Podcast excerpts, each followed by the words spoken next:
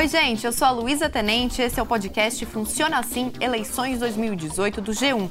Eu vou te ajudar a entender as funções de cada cargo político e também o que fazer para escolher os candidatos.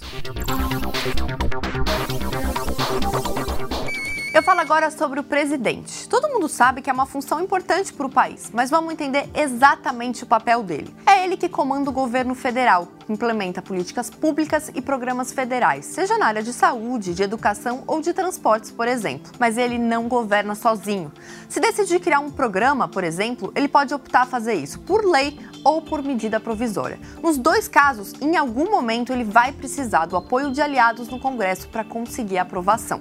Mais Médicos e a reforma do ensino médio surgiram a partir de medidas provisórias. Nesse caso, ok, elas passam a valer assim que são publicadas no Diário Oficial, mas temporariamente. Depois, elas precisam ser aprovadas pelo Congresso para não perder a validade. E aí é que entra a importância de ter gente do lado do presidente. Quer um outro exemplo de como na prática é preciso ter aliados? Vamos lembrar das promessas que um candidato faz durante a campanha. Ele pode prometer que vai apresentar algum projeto ao Congresso, por exemplo, para criar ou para acabar com um imposto. Mas mesmo que ele queira cumprir essa promessa, não vai conseguir fazer isso sozinho. O que ele pode fazer é usar o cargo de presidente para defender a proposta.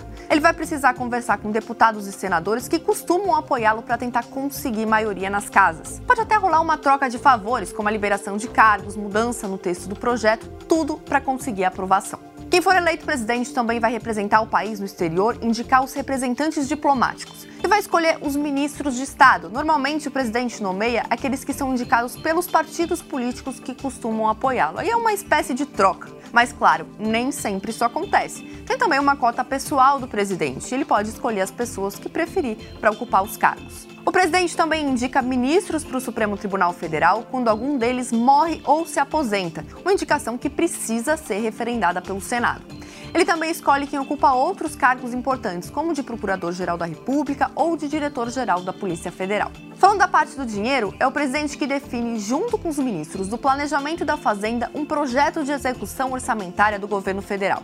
Ou seja, ele explica como vai arrecadar recursos no país e aplicá-los no ano seguinte. Lembrando que essa proposta precisa ser aprovada pelo Congresso. É bem raro que precise acontecer, mas ele pode também decretar intervenção federal, estado de defesa e estado de sítio nos estados. Continue com a gente aqui no G1 para saber tudo sobre política e eleições.